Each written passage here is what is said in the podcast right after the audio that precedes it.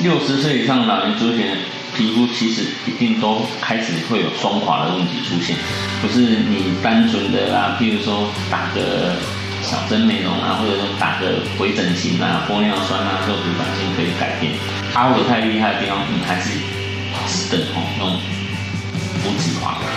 第二个，你要改善它下垂的部分，那一般来讲，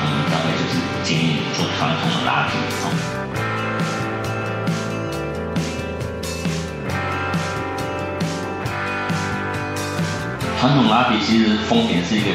是一个比较高风险的一个手术，因为它需要的就是划开一个很大的伤口，然后把皮肤整个切掉，然后再往上提拉。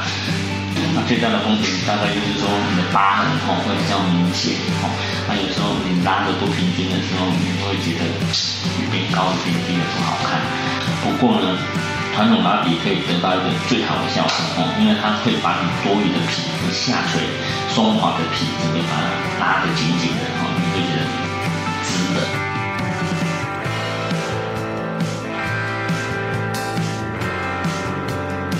最主要就是说，你如果术后你如果做一个比较好一点的保养的话，其实这些风险跟后遗症其实是很小的啊。比如说你术后啦，你不要说去按摩太厉害啦，或者哈。不要去热敷哦，因为传统拉皮其实很怕热敷。你热敷有时候，因为你的神经会重新长回去的时候，你热敷的太厉害，的时候皮肤都会烫伤、会烫破皮？哦，这如果不要做这些，事情并发症是不高。